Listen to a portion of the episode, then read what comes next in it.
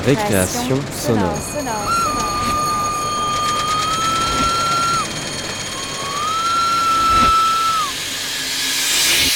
Sur Radio Campus Paris. Salut, c'est Aurore. Il est 18h et vous êtes bien sur Radio Campus Paris pour le deuxième épisode de notre cycle Ce qui se cache sous. Ce qui se cache sous nos souvenirs, ce sont les premières fissures, ces aberrations du sens avec lesquelles, pourtant, on doit se faire adulte. Qu'est-ce qui se cache sous un nom de famille tronqué Sous un souvenir volé ou oublié? Pourquoi la mémoire nous trahit-elle? Le souvenir est-il imaginaire ou réel? Ce soir, nos récréations sonores, plongées dans trois pièces sensibles à la poursuite de nos racines. D'abord, remettre chaque chose à sa place par Aude Rabillon qui en 2010 a tendu son micro à Aline. Aline Corriveau ou Aline Jolin? Puis nous écouterons Personne ne naît deux fois de Sarah Obsor, partie à la rencontre de trois de ses proches à la recherche de ses propres souvenirs perdus. Une création produite dans le cadre du Créadoc d'Angoulême en 2019. Vous entendrez aussi Les cartes du maréchal de Muriel SK, une enquête sur un souvenir familial et historique produite dans le cadre de l'école de radiotransmission. There is no such thing as silence. Récréation. Something is always happening that makes a sound. Sonore. La naissance d'Aline, c'est l'histoire d'un conflit de filiation. Un père qui découvre à la mairie que son enfant a été reconnu par un autre. Alors à ses 18 ans, Aline décide de remettre les choses à leur place parce qu'elle ne veut pas porter une histoire qui n'est pas la sienne. Remettre chaque chose à sa place, d'Audre Billon. En fait, c'est moi qui ai appris à mes grands-parents, donc du côté de Jean-Pierre, qui est, qui est le premier mari de ma mère, que, que je n'étais pas leur petite fille en réalité. Et ma grand-mère a dit à mon grand-père, cette gamine est folle. Et le grand-père a répondu, peut-être pas si folle que ça. Aline Courriveau, oui, oui, j'ai vécu 18 ans, même peut-être plus parce qu'officiellement j'étais Courriveau encore jusqu'à l'âge de 22 ans.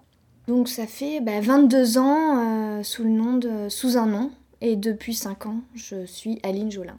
J'ai pris le nom de Jolin qui est le nom de mon papa, euh, on va dire génétique. Et, le nom de Courriveau appartenait, appartient toujours, au premier mari de ma mère, euh, avec qui elle était en fait au moment où je suis née. Et donc ma mère, qui était, je pense, dans une situation affective assez délicate à vivre, euh, a préféré euh, que ce soit son mari, Courriveau, Jean-Pierre, qui euh, me reconnaissent, alors même que, que mon père voulait absolument me reconnaître aussi. Donc c'est, je pense que l'histoire de ma naissance, c'est aussi l'histoire d'un, d'un conflit, non pas un conflit de, caractère total entre deux hommes, mais en tout cas un conflit pour la reconnaissance de l'enfant. Et ma mère s'est positionnée. C'est pas mal mon père euh, naturel, donc euh, Jean-Luc, qui, euh, qui m'a donné toutes ces informations et ces clés. Parce que lui était du côté de celui qui n'avait pas pu reconnaître. En tout cas, oui, quand il le raconte, c'est un vrai déchirement un déchirement. Euh, et puis, puis il s'est beaucoup battu pour qu'on continue à se voir. Sauf que je pense que. Voilà, je pense que c'était une, trahison. Euh, une trahison réelle de la part de ma mère. Parce que lui, il s'est rendu. Alors, je, je, suis née à Dreux. Il s'est rendu en stop à Dreux pour venir me reconnaître. Et Jean-Pierre l'avait déjà fait. Ouais, je pense que ça a été un moment difficile pour lui. Hmm. C'est mon oncle qui raconte ça. Il le dit. Il, dit que quand mon père est revenu euh, là où il vit, c'est-à-dire en Charente-Maritime, il ne le trouvait pas dans la maison. Il a fait le tour en fait de, la ferme. Il l'a retrouvé allongé sous un arbre, et les yeux fermés, et il bougeait plus. Et, Et quand il a ouvert les yeux, qu'il a vu mon oncle, et mon, oncle a compris que, ça s'était mal passé. Et il m'a dit j'ai jamais vu Jean-Luc dans cet état. C'est effectivement euh, une question d'identité qu'on qu'on mesure sans doute pas euh, à l'origine, c'est-à-dire que j'ai très bien vécu en tant qu'Aline Courriveau pendant toutes ces années, mais néanmoins le moment où j'ai porté celui de Jolin, euh, là je me suis dit ça y est, je suis dans ma, mon enveloppe. Et c'est assez étrange comme phénomène, enfin je ne pouvais pas l'anticiper en tout cas. par contre, le moment où j'ai fait le choix d'entamer cette procédure, qui est une procédure très longue, qui a duré 4 ans, pour euh, changer de nom, pour que mon père euh, euh, génétique, naturel, me reconnaisse, c'était c'était très fort, quoi. C'était un moment qui m'a coûté, parce qu'effectivement, en fait, le nom ça nous relie à des, familles, à des ancêtres, à une histoire. Et, euh, et je voulais pas que changer de nom me coupe de cette histoire Courriveau, qui est aussi la mienne, parce que j'ai grandi pendant 22 ans dans cette, euh, dans cette enveloppe-là, et en même temps, en même temps, c'était pas celle qui m'appartenait. Euh, c'est pas celle qui, qui, qui, me convient le mieux, c'est-à-dire que il y avait une erreur. Et, et, et pour moi, j'ai rétabli l'erreur, mais en même temps, ça veut pas dire que cette erreur, elle était négative, pas du tout. Donc c'est comment euh, incorporer les histoires. Euh, mais ça a été dur pour, euh, pour tout le monde, c'est-à-dire ça ne me concerne pas que moi. Puisque, puisque tous les co-rivaux, j'ai dû faire en sorte qu'ils se sentent pas trahis ou qu'ils se sentent pas abandonnés par moi. Et, et ça, c'était, enfin, pour moi, c'était un, un, réel enjeu affectif. Mais j'ai l'impression que ça se passe plutôt bien puisqu'on se parle toujours et qu'on est toujours très proches.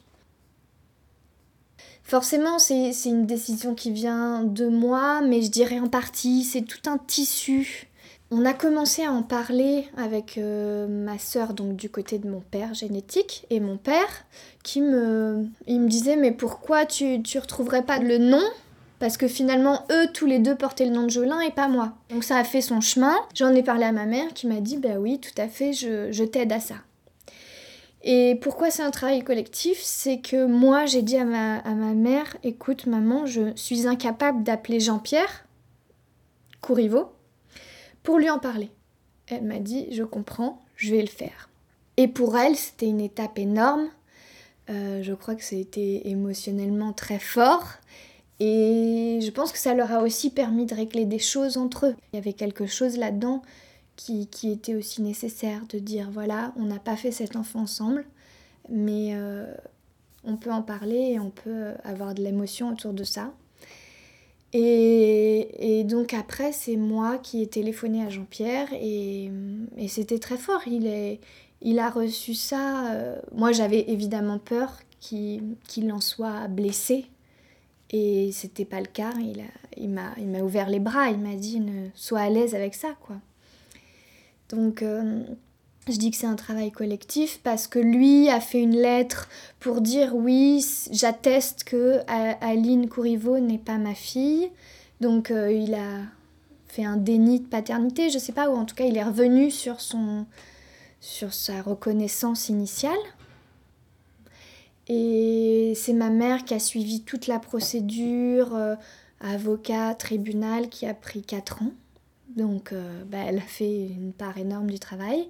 Et mon père, de son côté, au moment où je n'ai plus porté le nom de Courriveau officiellement, est allé à la mairie pour me reconnaître 20 ans après comme sa fille. D'ailleurs, les secrétaires de mairie se sont moqués de lui. Lui ont dit Ah, vous avez eu une petite fille. Il a dit Mais non, elle a 20 ans. Remettre chaque chose à sa place, c'est tellement tellement important. Et ce qui est fort aussi, c'est que Jean-Pierre et Jean-Luc, mon père, se sont revus 22 ans après et, et qu'ils étaient enchantés de se voir et qu'il n'y avait aucun différent entre eux. C'était, magnifique, quoi. Et les grands-parents, c'est surtout eux qui ont du mal. Ma grand-mère ne, ne veut pas connaître mon nouveau nom. Du côté de Jean-Pierre Courriveau. Bah, elle fait semblant qu'elle s'en souvient pas. euh. Il y a, un, refus de ce côté-là, je comprends. Après, elle me rejette pas moi, donc c'est ça c'est déjà bien. Euh, bah, il faut accepter que tout le monde ne puisse pas comprendre. Et les parents du coup de, de ton vrai père, est-ce Ah ben eux, ils sont enchantés, c'est la révolution, oui, oui. Bah, faut quand même que savoir que eux ne, ne me reconnaissaient pas comme leur petite fille. hein. J'étais la bâtarde. Fille euh, d'une deuxième femme de mon père, non, non mariée. Et hum,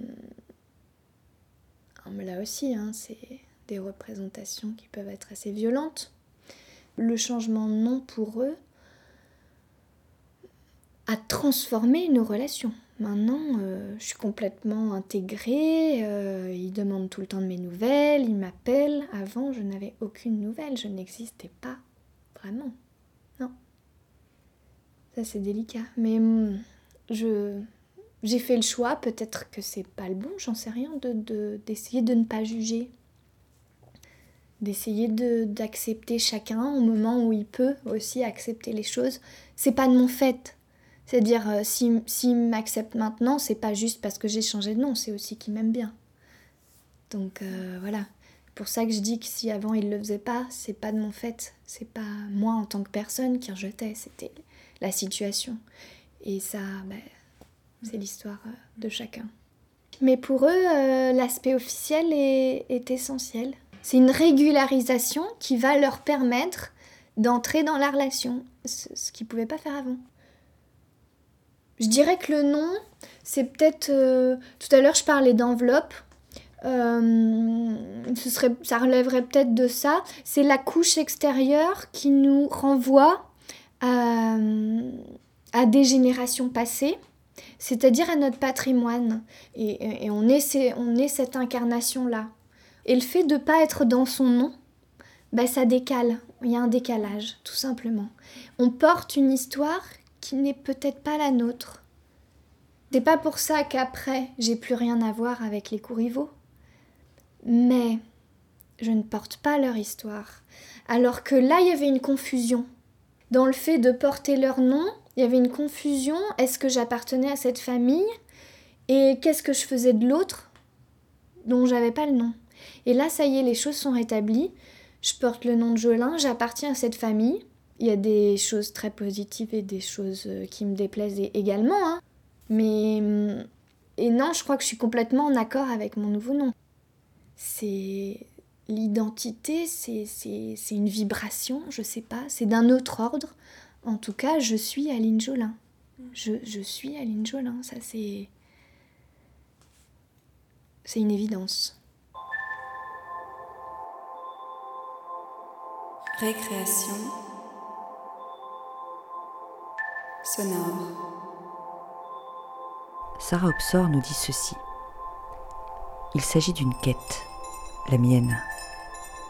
Je vais à la rencontre de trois personnes qui sont proches de moi pour chercher à reconstruire mes souvenirs perdus. Ensemble, nous avons une enfance commune qui semble lointaine, irréelle. Elle s'est faite en Éthiopie. Quels souvenirs mes proches ont-ils de notre enfance? Est-ce que l'on choisit ces souvenirs ou bien est-ce eux qui nous habitent? Je m'accroche au fil de leurs souvenirs et saisis peu à peu des morceaux de nos histoires, qui entremêlent des petits et grands changements des identités. Personne ne naît deux fois, une création de Sarah Obsor, produite en 2019 dans le cadre du Créadoc d'Angoulême. T'as énormément de souvenirs. Bah ouais, c'est ça que, que j'avais euh, à l'époque. Je m'en souviens qu'on vivait plus de l'agriculture. Mon papa, il, il, avait en fait des bœufs, la charrue, et puis il faisait à l'ancienne, quoi. C'est lui qui poussait. On n'avait pas d'engin mécanique euh, comme, euh, comme ici, les tracteurs et tout ça. C'était vraiment on fait à la main. Puis il avait des hectares et des hectares à, faire. Et on allait dans les champs, j'allais l'aider, j'allais lui apporter à manger et à boire. Ça, ça c'est les, les quelques souvenirs que j'ai de, de, ma famille et de mon quotidien. Après, c'était plus dans le, dans le camp d'orphelinat. Quand on jouait au ballon, euh, on prenait un tissu, c'était, on cousait ça, puis on, faisait des équipes de 7 ou de 9. On, installait pas des poteaux, c'était à l'époque des, des affaires. On faisait deux buts et puis on jouait, tout le monde jouait comme ça. Je me souviens qu'on était un groupe, euh, un groupe important d'enfants, une bonne trentaine. Il y avait un grand dortoir, on dormait euh, les uns à côté des autres vraiment euh, terre. Et puis les plus grands, on faisait des tresses ou on les coiffait par tous les moyens. Au fur et à mesure que je grandissais, mes souvenirs devenaient lointains et après, j'en ai douté énormément. Est-ce que ça a réellement existé? Est-ce que c'est un rêve? Est-ce que, est que je l'ai imaginé? Est-ce que c'est ce que j'aimerais bien? Que s'est passé? Enfin, Du coup, j'avais l'impression qu'au fur et à mesure du temps, je reconstruisais une, histoire et j'avais besoin d'avoir une confirmation que j'avais ressentie. Et c'est pour ça qu'à un moment donné, j'avais besoin de partir euh, en Éthiopie pour réellement me dire voilà, ce que tu as pu penser, ce que tu as pu raconter, ça a réellement existé, c'est pas un rêve. Tu as bien été adopté et tu viens bien de quelque part.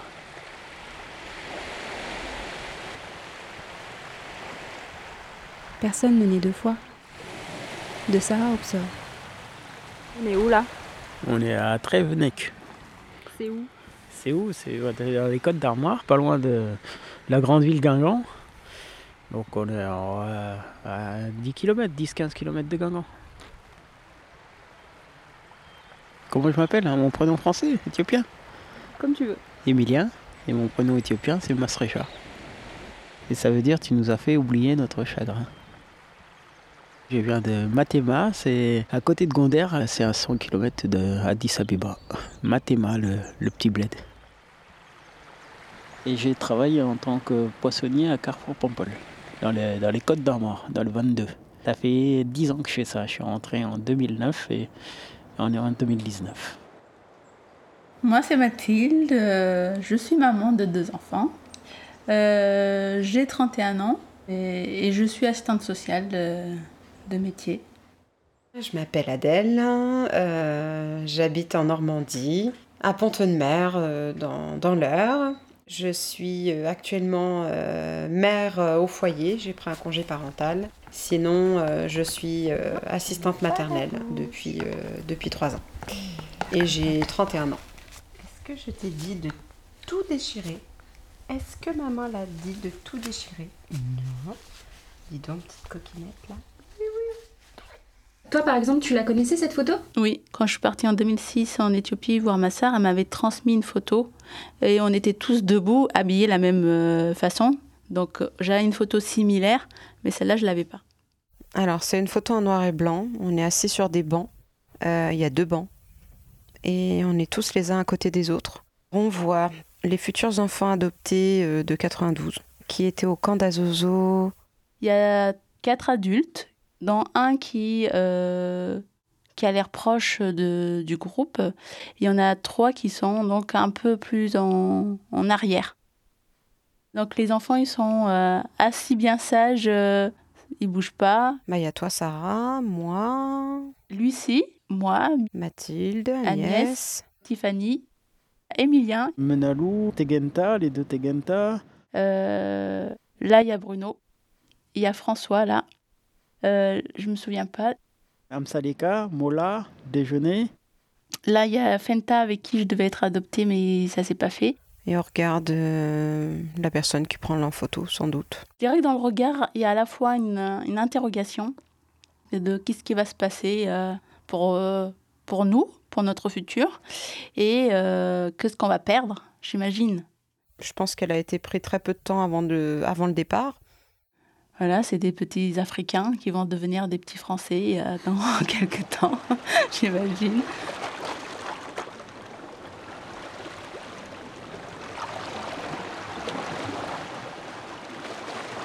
quand on, se retrouve à chaque fois, c'est tu te rappelles de ces chansons, tu te rappelles de euh, quand on priait le matin, euh, à telle heure, il faisait nuit. euh, ah oui, non, je m'en souviens pas. Et puis toi, tu te souviens de quoi? On disait ne d'avelan, je flonne ne d'avelan, ah, ne d'avelan, je flonne ne d'avelan, ah, ne d'avelan, je flonne ne d'avelan. Ça, ça, je me souviens bien. Apparemment, c'était le chant révolutionnaire, je sais pas ce que ça voulait dire, mais ça, ça, je m'en souviens. On allait grimper aux arbres et puis je faisais des brochettes de dattes. Il y avait des dattes, des, arbres fruitiers, on prenait une petite euh, brochette et hop, on les enfilait et puis on mangeait ça. Ça, c'est les souvenirs que, j'ai de, là-bas. Pendant la guerre aussi, euh, on était sous les lits, on entendait les bombardements et avec les chars et tout ça. Ça, m'avait surpris aussi, ça m'avait. Ça m'avait bouleversé, c'est des souvenirs qui me faisaient peur. Dans les années 80, en Éthiopie, c'était la famine.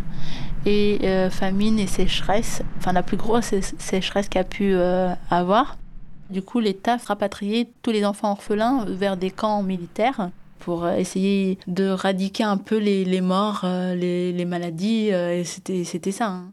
J'ai très peu souvenir de mes oncles et tantes. En tout cas, une chose est sûre, c'est que je savais qu'on avait au moins un père, parce que je me souviens très bien de lui. J'avais vécu beaucoup, beaucoup de temps avec lui, principalement euh, pour aller euh, prier dans des églises.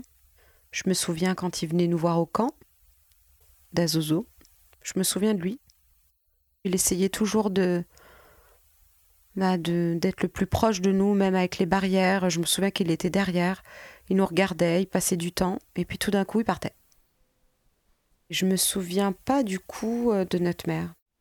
Je me souviens principalement de notre père, et puis euh, de toi, au camp. Donc je savais que j'avais une sœur, je savais que j'avais un papa, et le- les autres membres de ma famille, je m'en souviens pas du tout.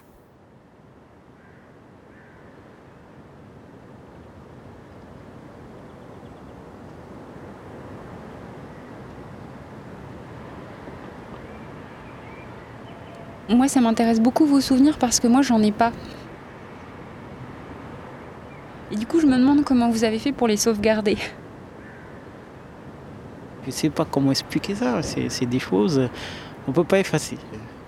Après voilà, tant mieux. D'un côté, les bonnes images, elles resteront dans, la- mémoire, mais les mauvais comme les bons, ça reste toujours dedans. Et après, c'est à moi de faire le pour et le contre, mais ça restera toujours quelque part au coin de la tête. C'est comme quand j'étais petit, j'a- j'avais vu ma maman, tout le village en fait. Un jour, je me réveille et je voyais ma- tous, les, tous les gens autour de moi, ils faisaient un cercle je me demandais ce que c'était. Donc moi, je, je veux voir ma maman, je veux voir ma maman. Et les gens, ils m'empêchaient de voir. Donc je comprenais pas pourquoi. Et effectivement, ma maman, elle était par terre et puis euh, tous les gens, ils étaient en train de pleurer.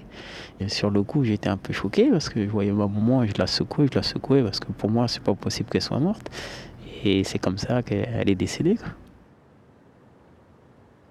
Tu te souviens de tout ça Ah, Je me souviens, ils faisaient comme, euh, comme la barrière, là, tu vois, ils étaient, les gens, ils étaient tout autour, et ils m'empêchaient d'aller la voir, ils m'empêchaient, et puis moi, j'ai je poussais tout le monde, je- et puis là, quand j'ai vu, je disais, ma maman, maman, maman, maman, et je la secouais, je faisais plein de bisous, et, et les gens, ils m'ont expliqué que c'était pas la peine, parce qu'elle était, était décidée de, de famine. Tout ce qu'elle avait, en fait, elle donnait, elle donnait pour moi, pour, pour son enfant, et puis euh, elle ne mangeait rien, et je pense qu'elle est- elle est morte de famine mon papa il m'a bien expliqué que j'allais aller dans un orphelinat parce qu'il pouvait plus s'occuper de moi et que ça serait bien pour tout le monde. Il a dû euh, se renseigner et il m'a dit tu seras bien nourri, logé, blanchi, tu auras des parents qui, t'aimeront. Il m'a donné une belle, une belle vision. Un soir, on nous a réveillés dans la nuit, tous les enfants euh, en partance pour la France. On nous a distribué des vêtements. Ensuite, on a dû attendre au moins une heure ou deux. Un camion, un énorme camion à ciel ouvert. On est monté dans le camion et on quittait le camp d'Azozo, Gondar et l'Éthiopie. Dans mes souvenirs, c'était une camionnette blanche. Et après, on a pris l'hélicoptère. On était tous malades. Arrivé euh, à Addis, ben, on nous a euh, débarqués. Et on est arrivé dans l'orphelinat euh, à Addis Abeba. Je sais même pas si c'est un orphelinat. hein. C'est, c'était une sorte de couvent pour enfants, je sais pas trop. Et on a été divisé par euh, deux groupes. Et je sentais bien qu'il y avait quelque chose qui se passait, un changement radical qui allait se passer. Déjà, c'était un monsieur blanc qui est venu nous chercher. Moi, je m'étais donné comme ordre de suivre et de ne pas m'exprimer, mais voilà, de rester euh, bien sage. Euh, il nous avait offert du coca. Moi, je l'avais bu, mais bon, voilà. Et puis, j'ai vu aussi la réaction de Fenta, de Julie. Je me rappelle, il l'a tiré comme ça. Là, la pauvre a essayé de se tenir comme elle pouvait. Et puis, quand on est arrivé à, à l'aéroport à Paris, on était dans un en hall. Puis après, il y avait un panneau adoption pour que les parents viennent chercher leurs enfants. Et puis, euh, on attendait chacun nos parents respectifs, quoi, au fur et à mesure. Du coup, il y avait les familles derrière ces portes euh, blanches, vitrées. Il y avait ce groupe de blancs avec des enfants. Et nous, on était ce groupe d'enfants futurs adoptifs, euh, les uns, entre guillemets, contre les autres, ou les uns face aux autres. On regardait, on essayait vraiment d'analyser les, comportements des gens, le, le faciès des gens. Donc euh, du coup, avec on avait des photos et on savait, on savait lesquels étaient nos parents, puis ils venaient nous chercher. Le Menalou et Masrecha, il y avait vos parents français, hop, et, du coup ils faisaient la, la, distribution, entre guillemets, quoi, l'acquisition entre les parents adoptifs et puis nous. Quoi. Du coup, on m'a présenté à mes parents. Euh, mes parents, voilà, des bisous. Alors moi, j'étais là euh, très, très euh, apeurée. J'étais pas forcément dans le rejet, mais très apeurée. Je comprenais pas ce qui se passait. euh, mais voilà, j'étais toujours euh, obéissante. Donc on voyait euh, ce flot de d'amis qui partaient. Et les uns après les autres, on avait le temps d'analyser pour les derniers ce qui se passait. Une fois qu'on a quitté nos amis, là je savais que quand on partait avec ces blancs qu'on ne connaissait pas, et qu'on était dans la voiture à partir loin, loin, loin, je me suis dit là, on peut plus faire marche arrière, à nous de d'analyser au mieux ce qui se passe. Il n'y avait plus le groupe d'amis, il n'y avait plus euh, cette entraide, il n'y avait que Sarah et moi. Ou chaque personne qui était adoptée euh, entre elles. Dès le premier jour, je pense. Dès qu'on nous a distribués aux familles, on a compris. On a compris que ce serait plus jamais comme avant.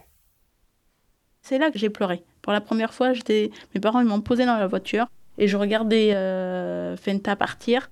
Là, je me suis mise à pleurer.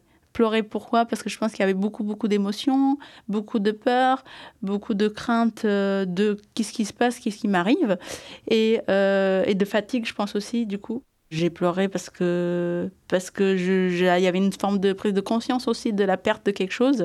Du coup, j'avais même mal au cœur, j'avais envie de vomir, donc mes parents se sont arrêtés. Et puis à partir de là, euh, je savais ça, bah, que la roue avait tourné. Il se passait quelque chose, il fallait que j'avance dans ma vie, euh, il fallait plus que regarder devant. Pour moi, c'était ça. Il fallait s'adapter et que advienne que pourra. euh, et j'avais envie, j'avais envie de de m'adapter et d'être euh, épanouie. Alors je l'exprimais pas comme ça dans ma tête, mais il y avait ce sentiment-là. Bah, faut avancer dans la vie.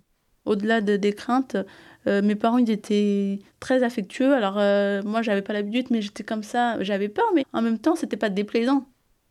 Euh, ma mère euh, me prend mon père, j'ai une poupée euh, dans mes bras, j'ai des gâteaux. voilà, enfin j'ai une photo, c'est comme ça. Et, et je souris. Alors je souris bêtement parce qu'on me sourit, mais je pense que je, je suis aussi touchée par ça.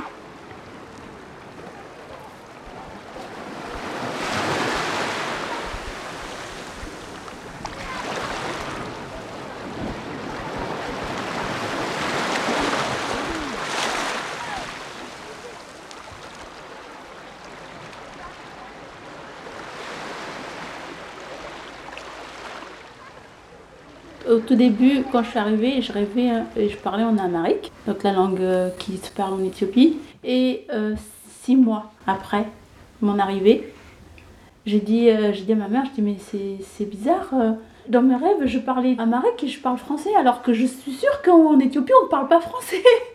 c'est comme ça. Et en fait, c'est à partir de là que j'ai compris que je devenais française. Au bout de six mois de mon arrivée, j'ai commencé à perdre euh, ma langue maternelle, euh, mon vocabulaire. euh, Et après, de toute façon, j'avais tellement l'envie de m'intégrer que aussi je cherchais en fait à éteindre ce- cette langue-là. Que tout ce qui pouvait me rattacher de l'Éthiopie, euh, fallait qu'il disparaisse. Le fil à aiguille, comme ça, on a, perdu un peu la langue. C'est ça que je, je reproche, de ne pas, avoir gardé euh, la langue et puis parler couramment avec ma sœur pour pas le perdre. Parce que ta sœur, elle vivait avec toi? Ouais, bah, c'est ma sœur adoptive, là, Soline. Soline. Donc elle, est, elle avait des frères et sœurs de son côté. Moi j'avais des frères et sœurs de mon côté et vu que j'étais plus petit et puis elle, elle, c'était la plus petite, sa sœur, elle pouvait pas, euh, Menalou qu'elle s'appelait, elle pouvait pas être adoptée parce qu'elle était plus grande que Soline. Et du coup, euh, bah, comme on était tous les deux, mes parents ils voulaient un garçon et une fille, bah, ils nous ont mis tous les deux dans cette famille. Quoi. Mais on avait chacun nos familles respectives là-bas. Et du coup, on est arrivés tous les deux dans la même classe et, du coup, on faisait que de parler en éthiopien. Alors, on parlait, on parlait et puis on, on faisait pas, faisait pas attention au français. Du coup, mes parents ils ont dit bah comme vous, vous parlez en éthiopien, on va vous séparer. Et du coup, ils nous ont séparés. Puis après, on, on a perdu un peu la langue, c'est ça que je reproche. Même à la maison, après, on, on parlait vite fait comme ça entre nous, mais bon, fallait, fallait qu'on parle français.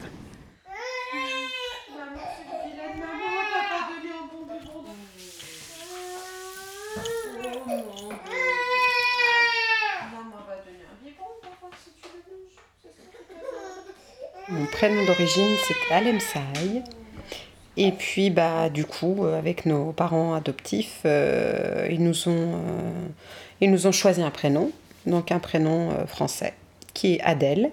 Quand ça a été changé, j'ai pas forcément trouvé ça normal, ça m'allait bien, un prénom qui, qui était tout, tout doux à prononcer. Par contre, je me souviens d'une petite anecdote qui m'avait à l'époque un peu minée, c'était le, au niveau du changement de nom de famille. Euh, ma sœur aînée qui est venue euh, à me dire, on était autour de la cuisine, on n'allait pas tarder à passer à table. Bon, bah maintenant, tu t'appelleras plus qu'à ça, c'est fini, tu t'appelleras Obsor. Et ce jour-là, j'étais vraiment marquée. Je savais que je perdais mon identité, j'allais en gagner une nouvelle, mais ce jour-là, j'étais vraiment euh, pas très bien.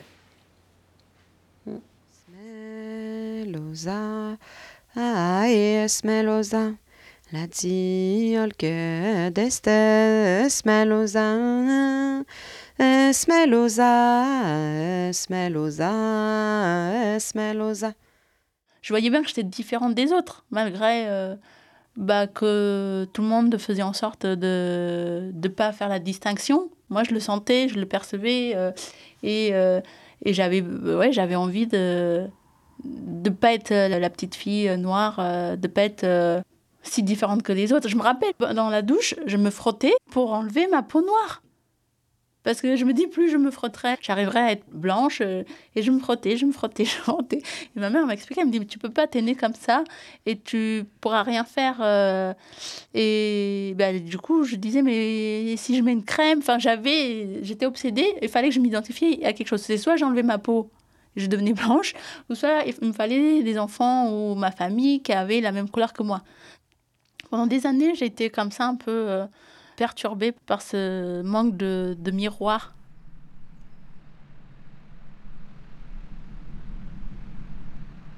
Plus tard, en 2006, euh, je marchais comme ça, euh, je déambulais euh, donc dans Abyss, on visitait je sais plus quoi. Un monsieur qui est venu me voir et qui donc à côté de moi et qui, qui discutait, enfin qui me parlait hein, en amérique. euh, et euh, je, me suis sentie perdue. Alors physiquement, alors l'effet miroir, il était là. euh, J'étais chez moi, euh, n'importe où j'allais, je m'identifiais bien. Mais par contre, c'est là que, à partir du moment où il a essayé d'entamer la communication avec moi, waouh, là c'était l'inverse pour le coup. Je dis mince, je suis incapable de lui parler. Je ne comprenais pas ce qu'il me disait. Alors il avait le sourire, alors moi je souriais, tout ça. Je lui disais en anglais, euh, je ne parle pas à ma à Marie, que je l'étais en train de lui dire ça. Et, euh, et c'est là en fait, du coup, euh, bah, je me suis dit, oui, je suis éthiopienne d'origine. J'ai une histoire avec ce pays, avec cette population, mais je ne suis pas tout à fait éthiopienne non plus. Tu disais que ton anniversaire, c'était genre euh, entre le 15 et le 20 février. Mais la plupart d'entre nous, en fait, euh, des personnes qui ont été adoptées, en tout cas pour l'Éthiopie, on a une, genre euh, deux dates ou trois dates de naissance. On a la date légale, où on célèbre l'anniversaire le 1er janvier. C'est la date fixée par l'État quand on donne pas de date de naissance. Enfin, quand les parents choisissent pas de date. On a la date de notre arrivée en France, mais du coup, c'est la date pour laquelle on célèbre notre anniversaire pour notre famille. Ça correspond plus aussi à, à l'événement dont tu as parlé, donc à une rencontre, mais qui n'est pas le jour de notre naissance, mais qui est une naissance pour les gens qu'on connaît ici, mais on avait une vie avant, donc on n'est pas né ce jour-là. Et on a une potentielle autre date qui serait notre vraie date biologique. Du coup, celle de février, elle correspond à quoi? Alors, je suis arrivée le 6 janvier 93. Donc, du coup, c'est la tradition avec ma mère qu'on mange euh, la galette des rois. Euh, le 22 février, c'est la date de naissance qui m'a été attribuée. Donc, je fête officiellement mon anniversaire ce jour-là, euh, avec ma famille, mes amis. Et le 17 juillet 86, c'est ma véritable date de naissance. Moi, ça a été difficile d'accepter cette date de naissance fictive. En plus de ça, c'est que je faisais une tête de plus que les copains copines de classe et qui, avaient tendance euh, bah, un peu euh, se moquer. Mais c'est... Et du coup, euh, moi j'étais là, mais si, je suis née en 88 comme vous. euh. Enfin, j'essayais de légitimer euh, cette date de naissance-là, même si je savais que c'était pas ma vraie date de naissance. Donc, euh, pendant quelques années, je trichais, je mettais 87 franchement, c'était quelque chose d'essentiel pour moi de savoir vraiment à quelle date j'étais née, l'année, le jour, le mois, parce que ça identifie mon existence. Je sais qu'à cette date-là, je suis née, mon histoire n'est est finalement euh, pas inventée.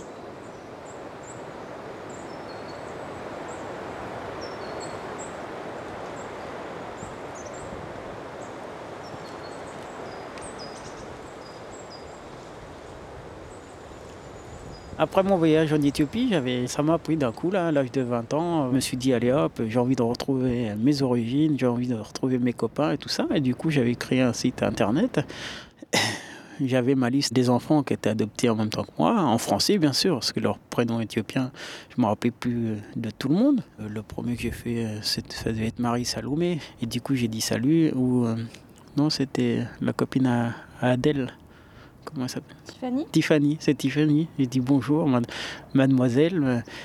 Voilà, je, je suis Emilia. J'ai vu que tu étais dans ma liste. Est-ce que, est que tu fais bien partie de, de ces enfants-là? Si oui, bah, essaye de me contacter. Je me souviens un peu du, du camp à Zozo. Est-ce que tu as tes souvenirs-là? Il y a des gens, ils m'ont envoyé bouler, comme on dit, parce qu'ils voulaient plus, même les parents, ils voulaient plus que leur, leur, leurs enfants prennent contact avec, l'Éthiopie. Et c'était du passé pour eux. Et du jour où nous-mêmes, on a été adultes, qu'on avait 18 ans, et ben là, euh, on a tous pris des décisions. Soit on revient, on reprend contact, sinon on ne l'aurait pas fait, on aurait encore attendu, on aurait suivi euh, de loin par les réseaux, on aurait vu des fois des écrits sur l'Éthiopie d'un tel, on savait très bien qu'on les connaissait, mais par contre, euh, on ne participerait pas. Et le jour où on est prêt, on le fait. Et c'est ce qui s'est passé pour pas mal de gens. Hein. Il y a des gens encore, je sais d'avance qu'ils ont vu, parce qu'ils publient eux-mêmes des choses sur l'Éthiopie. Par contre, quand on fait euh, des réunions, on les appelle, ils répondent pas encore, parce que je pense que honnêtement, ils sont pas prêts. On est tous différents. Même si on a, même si on a la même histoire. Euh on a le même début d'histoire. Voilà, le début, après la fin est peut-être pas pareil aussi. Puis moi, j'ai eu la chance que je suis tombé sur une bonne famille. Après, il y a d'autres gens qui ne sont pas forcément adaptés à la situation de, la famille dans laquelle ils sont tombés aussi. Hein. Moi, je je suis, tombé sur une bonne famille. Après, tant mieux pour moi, mais c'est pas le cas pour tout le monde. Japoni polela polela, i polela, abatami sopana, abatami sopana. Tous les petits souvenirs ou tous les souvenirs que j'ai pu avoir de cette période, euh, pour moi, me rapprochaient encore plus de mon pays, tout simplement. Donc, il euh, y avait des moments où je voyais un reportage sur l'Éthiopie et, et, tout d'un coup, euh, ne serait-ce que par le biais de cette émission, je me, je me voyais que éthiopienne et plus du tout française, alors que c'était totalement débile parce que une fois que l'émission était finie, l'Éthiopie était rentrée comme en moi à nouveau et hop, je remettais un couvercle dessus et je reprenais ma vie française euh, juste après l'émission. Mais euh, c'est comme des petites piqûres de rappel qui te font penser à ton pays, avec les odeurs des marchés, le visuel de, des épices et les odeurs de, notre enfance du, café fumé, euh, du soleil, de la chaleur du soleil. Tout ça, ça me rappelait euh, beaucoup de notre enfance. Donc euh, la moindre personne qui pouvait bien me parler d'Éthiopie, j'étais bien contente parce que bah, c'était une fierté pour moi d'appartenir à ce peuple et que quelqu'un d'ici parle de d'autres là-bas. I don't to Zanti, I don't to Zanti, Zanti Zambarina, les aolazi, choki choki choki, choki choki choki, palalam palalam, stoppy. C'est tout. Est-ce que tu te souviens comment petit à petit on a oublié tout ça? Oui, parce qu'on les chantait beaucoup moins. Mais moi, je les ai tellement chantés que c'est quasiment impossible que ça parte de ma mémoire. Je me souviendrai tout, tout le temps de ces chansons parce que c'est vraiment quelque chose qui m'a accompagné toute ma vie, mon enfance. Et c'est ancré, quoi. C'est impossible que ça parte. Personne ne naît deux fois. De Sarah Obsor. Merci beaucoup à Émilie Indro, Mathilde Fabre et Adèle Obsor. Je remercie aussi toute l'équipe pédagogique du Créadoc et les camarades. Créadoc Angoulême, le 3 mai 2019.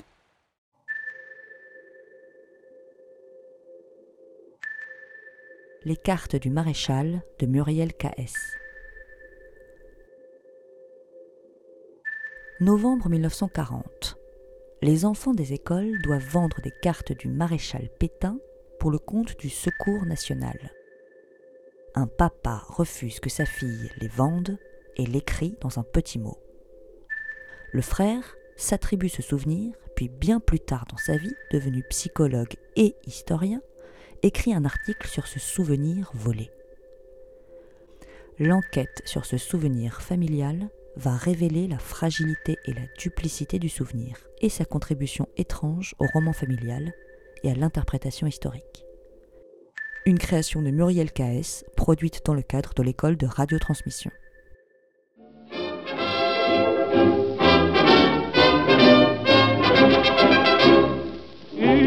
Flamme sacrée monte du sol natal et la France enivrée te salue maréchal. Tous tes enfants qui t'aiment et vénèrent tes ans à ton appel suprême ont répondu présent, nous voilà. À ce moment-là, on était à l'école au château puisque les, les Allemands occupaient notre école. Donc on était dans le château de Chalais. Je me rappelle que l'on avait donc, euh, on était dans une, une classe dans ce que l'on appelait la salle d'armes. On était alignés euh, par chaque classe et on chantait donc l'hymne Maréchal, nous voilà, et etc. Je me rappelle de ça.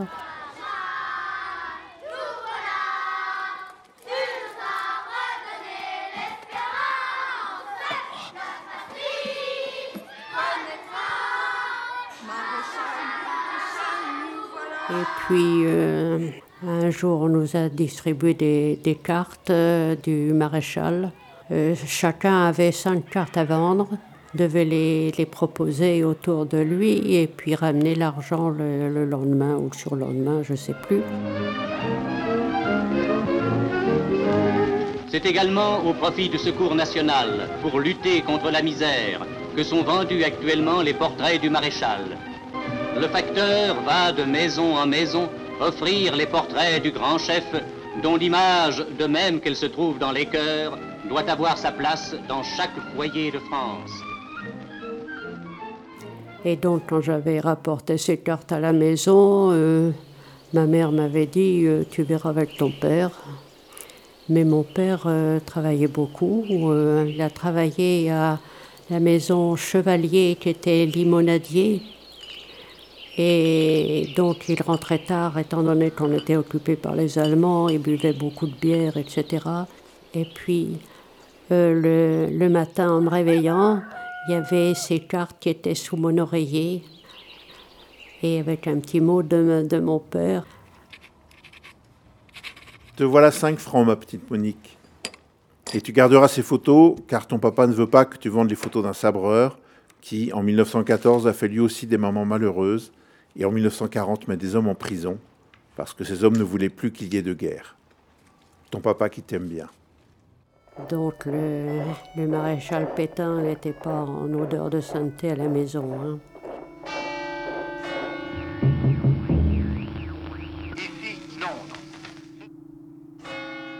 Quand j'avais amené l'argent, j'avais un petit peu peur parce que j'étais pas, j'avais pas fait le porte-à-porte pour le vendre. Normalement, c'était ça, c'était pour le vendre euh, aux, aux voisins, aux voisines. Et moi, je l'avais pas fait, j'avais un, un petit peu peur, quoi. Mais j'étais craintive. Elle, c'est Monique, c'est ma mère. Depuis quelque temps, je recueille ses souvenirs d'enfance, souvenirs de guerre. Elle avait dix ans en 1940. Elle m'a raconté cette histoire du petit mot de son père refusant qu'elle vende les cartes du maréchal Pétain. Un souvenir parmi d'autres, une vie de petite fille sous l'occupation. Ces souvenirs sont lointains, mais le plus souvent ils sont nets et précis dans sa mémoire, parfois plus que ce qui s'est passé la semaine dernière.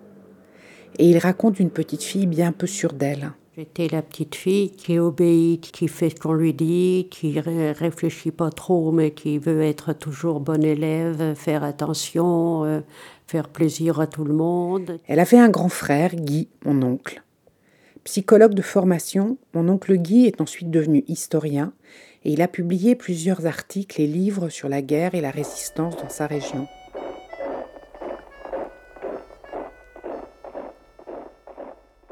Il est mort il y a quelques mois. Et poursuivant mes recherches de souvenirs d'enfance, je me suis donc plongée dans ses écrits.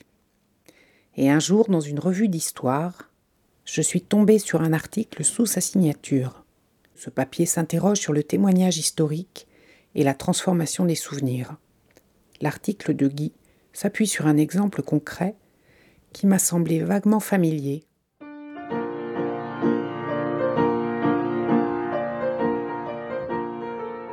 Voici une anecdote authentique.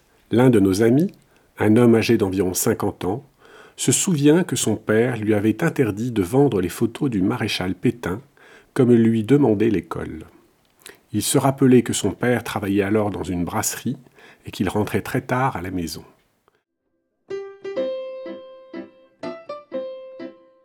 Voyant ces photos sur la table et mis au courant par la mère, le père avait laissé un mot sur lequel il lui demandait de ne pas vendre ces photos, qu'il préférait lui en payer le prix.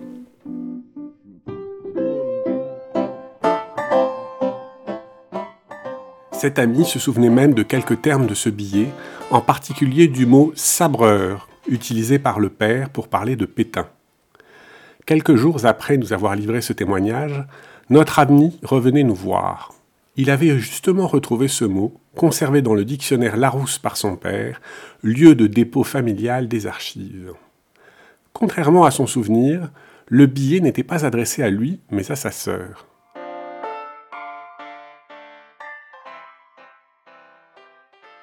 La mémoire du témoin a donc accompli un double travail. Elle a séparé le billet en différents éléments. Le message proprement dit n'a pas été touché, mais le témoin a tout simplement supprimé la sœur. Bon, mais ça m'a pas, ça m'a pas traumatisé, ça. Ça m'a pas traumatisé. Il aurait pu aussi bien remplacer le ma chère Monique par mes chers enfants, mais non, il a supprimé ma chère Monique. Et puis à ce moment-là, j'ai retrouvé cette feuille où il y a bien écrit ma petite Monique.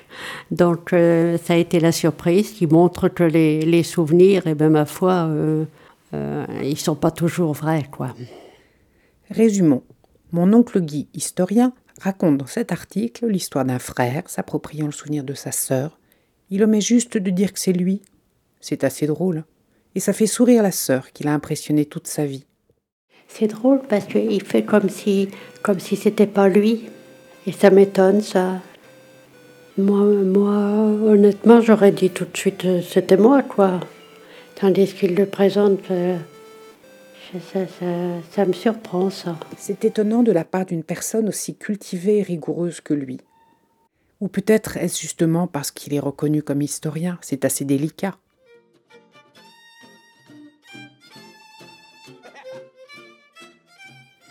Cet article pose d'autres questions.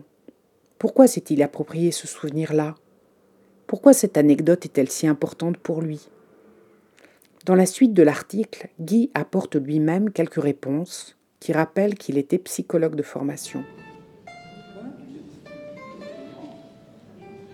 Pour peu que l'on connaisse l'analyse psychanalytique des rêves et des productions de l'inconscient, on trouve ici un phénomène habituel de condensation entre plusieurs chaînes associatives. L'une permet au sujet de se placer dans le désir du père, d'être considéré par le père. L'autre permet de placer le sujet dans une situation valorisante pour lui. Il participe en quelque sorte à un acte de résistance, un acte de résistance même important, qui marque le courage d'opinion du père, et donc aussi du fils, et permet de confirmer l'engagement du père, qui était communiste, dans la résistance. Or, nous sommes avant l'entrée en guerre de l'Allemagne contre l'Union soviétique, et l'engagement des communistes avant cette date donne lieu à de vives discussions d'historiens. De cette histoire, il nous semble qu'il faut retenir que le souvenir travaille comme le rêve, qu'il est bien dommage que Freud lui-même ne se soit pas intéressé au témoignage.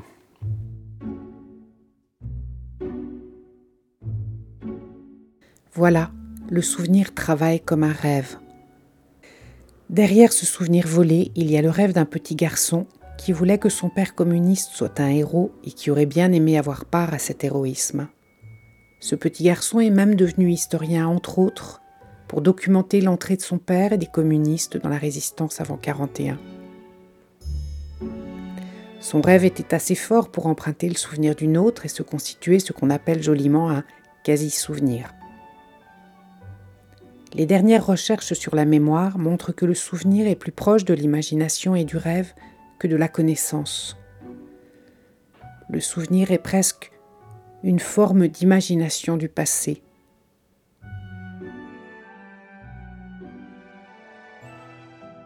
Pour mon oncle Guy, ce quasi-souvenir a été fondateur. Pour ma mère, c'est un autre souvenir qui a été marquant.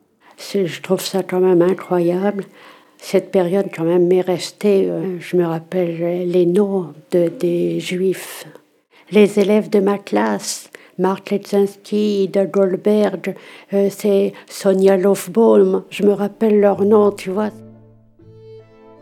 Ça m'est resté à ce point-là. Je me rappelle vraiment d'elle. Et alors, euh, une camarade de classe était une euh, paysanne euh, que je jugeais pas mal, mais je la trouvais vraiment petnaude, quoi. Et puis c'est elle qui a caché Marc Lezinski. Et elle, moi je trouvais que c'était la petnaude, elle a caché une juive. Alors tu sais, ça, ça m'a marqué. Hein.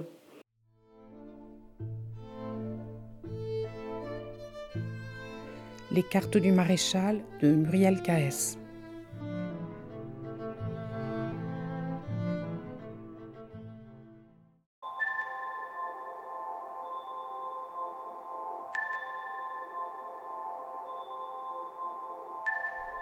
Vous êtes toujours à l'écoute de Récréation sonore sur Radio Campus Paris. Et puisqu'il me reste quelques minutes, j'avais envie de vous lire, comme ça, à voix nue, un extrait du livre Le consentement de Vanessa Springora, qui est sorti en librairie ce 2 janvier et qui révèle assez bien, je crois, ce qui se cache sous nos souvenirs. Alors j'y vais. Il me semble avoir vécu depuis tant d'existences différentes, si fragmentées, que j'ai du mal à trouver le moindre lien entre elles. Ce qui est derrière moi est infiniment loin.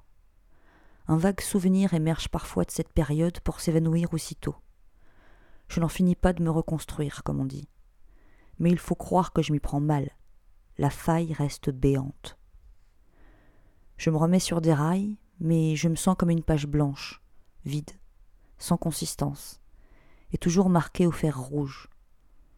Pour essayer de m'intégrer à nouveau, de vivre une vie normale, je porte un masque, je me cache, je me terre. Deux ou trois vies plus tard, même prénom, même nom, même visage, bien sûr, mais cela a si peu d'importance. Par période de deux ou trois ans, je refais ma vie de fond en comble. Je change d'amant et d'amis, de métier, de style vestimentaire, de couleur de cheveux, de façon de parler, je change même de pays. Lorsqu'on sonde mon passé, quelques images tremblées surgissent d'un épais brouillard sans jamais prendre forme. Je ne cherche à laisser ni trace ni empreinte. L'enfance, l'adolescence, je n'en ai aucune nostalgie. Je flotte au-dessus de moi-même, jamais là où il faut. Je ne sais pas qui je suis, ni ce que je veux. Je me laisse porter. J'ai la sensation d'avoir vécu mille ans. Je ne parle jamais de ma première fois. Et toi, c'était à quel âge? Avec qui? Si tu savais. J'ai quelques amis très proches, témoins de mon histoire, qui n'abordent que très rarement cette période de ma vie avec moi. Le passé est le passé. On a tous une histoire à surmonter. La leur n'est pas toujours simple non plus. Récréation sonore.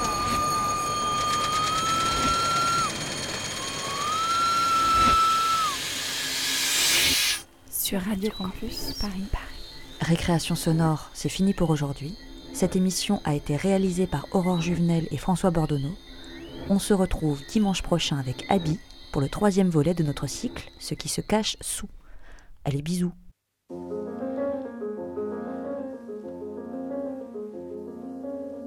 Tous les passants s'en sont allés plus rapides que la mémoire, écrire un petit bout d'histoire, les uns debout, d'autres couchés.